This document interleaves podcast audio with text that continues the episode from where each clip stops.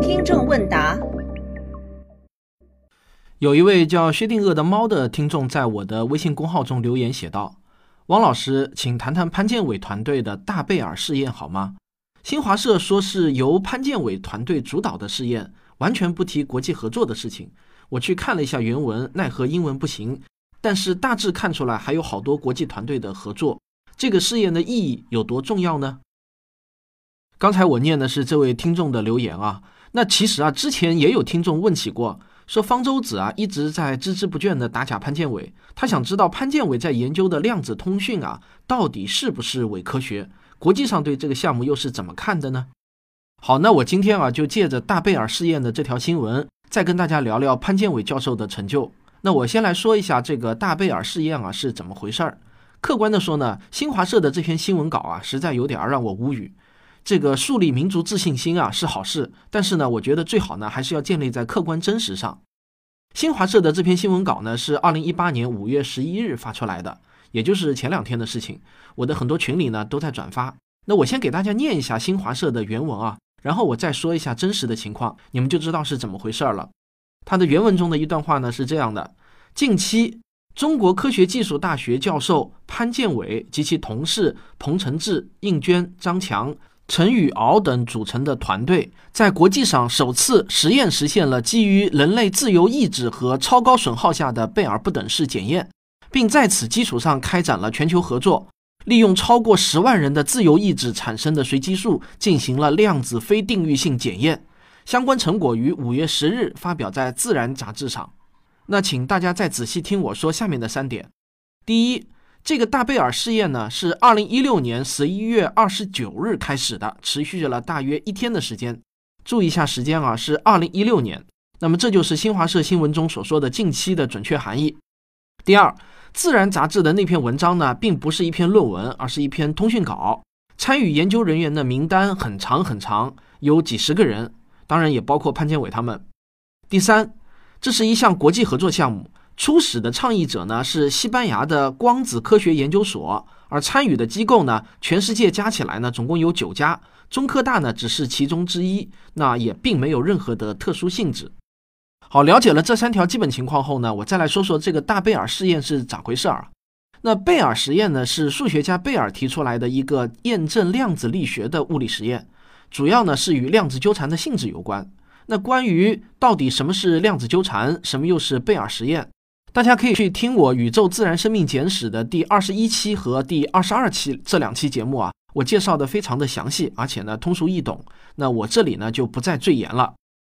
在贝尔实验中呢，有一个重要的工具，就是需要一组很长很长的随机数。那有一些苛刻的科学家就提出啊，之前所有的贝尔实验中产生的随机数都值得怀疑，不是真正的随机数，因为只要是用机器产生的随机数啊，都不见得是真随机。或许呢，他们就是在宇宙大爆炸的那一刻就由所有的参数决定了的。大家回想一下决定论的那种说法啊。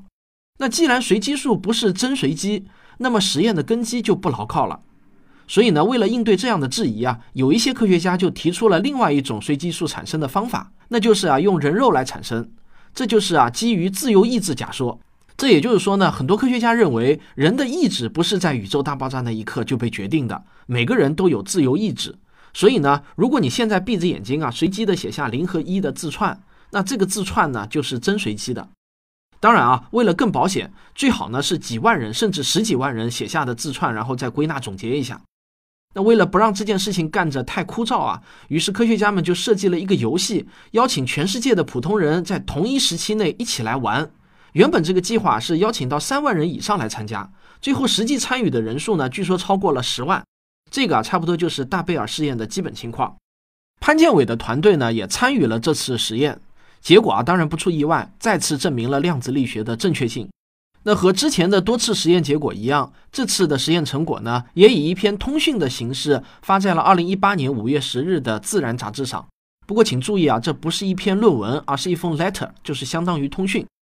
我说句实话啊，这个真的不能算是什么重要的科学成果。感觉呢，它更像是一场对公众做的科普的秀，很好玩儿，也很有话题性。但是科研的价值呢，不是很高。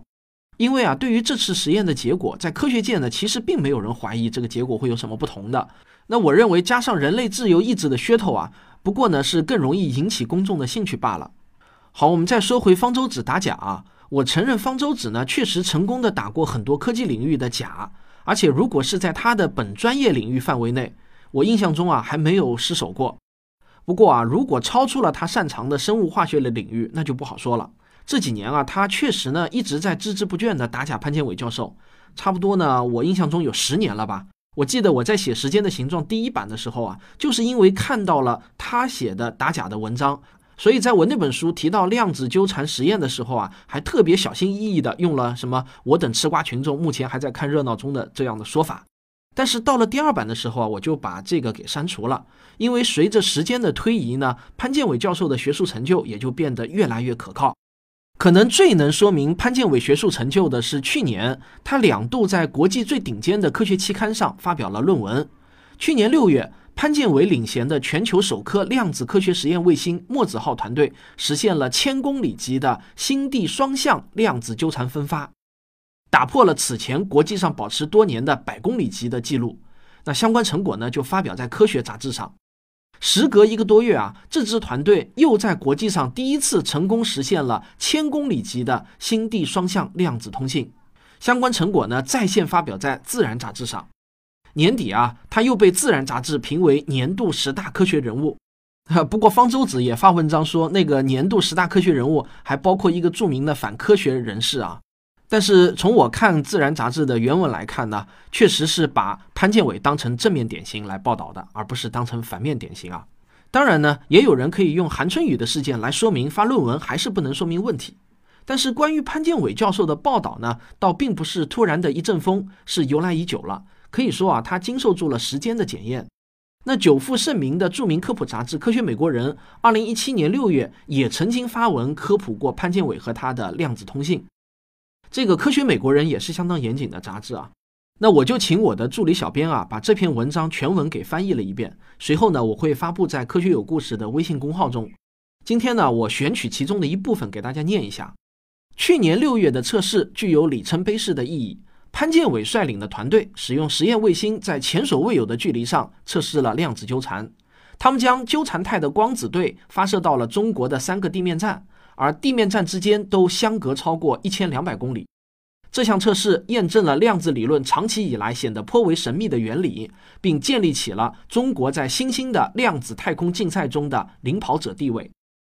日内瓦大学的物理学家尼古拉斯·吉星是这么评价的：“中国已经在量子通信领域取得了领先，这证明全球量子通信是可能的，并且将在不久的未来得以实现。”基于地面的量子通信通常会通过光纤电缆或者露天发送纠缠的光子对，但沿途与普通原子的碰撞会干扰光子脆弱的量子态，使传输距离被限制在了几百公里。而去年六月，潘建伟的测试距离达到了千公里级别。有一种被称为量子中继器的精密仪器，配有量子存储器的模块。原则上可以以菊花链的形式连接在一起，接收、存储和重新传输长距离的量子密钥。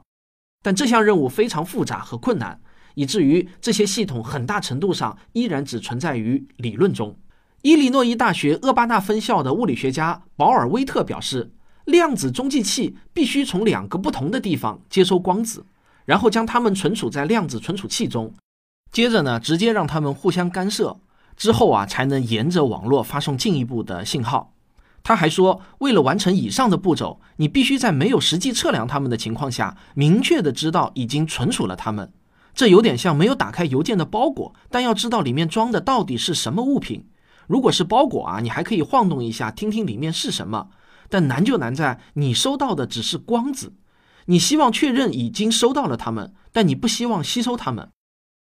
毫无疑问，在理论上呢是完全可以实现的，但现实中很难做到。为了形成环绕全球的安全的量子通信网络，唯一可行的方案就是从太空中发送量子密钥，然后将它们分发到数千公里以外的地面节点上。以中国古代哲学家命名的墨子号重达六百公斤，二零一六年时已经被发送到了近地轨道。这是中国在量子通信领域发力的标志性事件。但这还不算完，墨子号只是排头兵，接着还有一系列的国家层面的研究计划，投入的总额约为一亿美元。项目被称为量子科学实验卫星。墨子号携带的核心部件是一系列晶体和激光器，它们能够产生纠缠的光子对，然后将光子对分离，通过单独的光束传输到卫星视线范围内的地球上的地面基站。二零一七年六月的测试，三座接收站有两座位于青藏，分别是德领哈和乌鲁木齐，还有一座位于西南部的丽江。德领哈和丽江相距一千两百零三公里，打破了纠缠光子对传输距离的记录。潘建伟的这项工作开始于上世纪九十年代，当时他是奥地利因斯布鲁克大学物理学家安东·泽林格实验室的一名博士研究生。泽林格是潘建伟的博士导师，他们亲密合作，一起测试并进一步发展了量子通信的想法。潘建伟于二零零一年回到中国，建立了自己的实验室。巧的是啊，泽林格也在位于维也纳的奥地利科学院创办了自己的实验室。接下去的七年，他们在打破纠缠光子对的传输记录上激烈竞争，竞争的内容包括间隔的距离更大、条件更极端，并要求实验以地面为基础进行。他们两人还在这段时间内说服了自己国家的航天局，给发射卫星从太空测试这项技术开了绿灯。但泽林格的提案毁在了欧洲航天局的官僚主义上，而潘建伟的提案马上就获得了中国国家航天局的支持。最后，泽林格选择了与他的学生再次合作，而不是展开竞争。现在啊，奥地利科学院是量子科学实验卫星的合作方。更让人期待的是，这个项目计划用墨子号来进行一次洲际间的国际量子密钥分配试验，地面基站会建在北京和维也纳。泽林格说：“我很高兴墨子号进展顺利，但我也意识到欧洲和其他国家错过了量子通信这个巨大的机会。”其实这些年，其他的研究人员和机构都在争相赶上，推动政府给予更多的资金，用来进行地面和太空的进一步实验。这其中有很多人认为，墨子号的成功是他们一直期盼的催化剂，能推动政府对这项研究给予更多的便利。加拿大滑铁卢大学的物理学家托马斯·杰尼威表示，这次试验确实是一次重要的里程碑事件，因为如果我们将来要建造一个量子互联网，我们就需要在这样的长距离间发送纠缠态的量子。他说啊，这项研究对所有科学界的人来说都具有开创性的意义。每个人都可以指着他说：“看到没，这行得通。”杰尼威和他的合作者正在从头开始寻找一种以太空为基础的研究方法。目前，他们正在和加拿大航天局合作，计划最快2021年发射一枚比墨子号更小而且相对简单的卫星，作为通用的接收器，重新分配从地面站发出的纠缠态的光子。而在新加坡国立大学，由物理学家亚历山大领导的一项国际合作项目，已经发射了协和大小的立方体卫星，用于制造、研究甚至传输相关的光子对。他们研究的这种状态接近量子纠缠，但还不是完整意义上的量子纠缠。美国伊利诺伊大学的奎特正在用来自 NASA 的拨款开发一种能够测试量子通讯的装置。这种量子通讯可能会在未来的某一天用到国际空间站的超广角，也就是多个光子对的同时纠缠。所有研究中最引人注目的是来自德国马克思普朗克光学研究所的一个科研团队，他们正在开发量子通讯协议，用于已经可以商用的太空中的激光系统。这些系统已经在欧洲哥白尼卫星和太空数据高速路卫星上使用。这个团队使用了其中的一个系统，成功的编码，并通过地球静止轨道卫星发射的光子，把量子的简单状态发送给了地面基站。这颗卫星距离地球上空大约三万八千公里。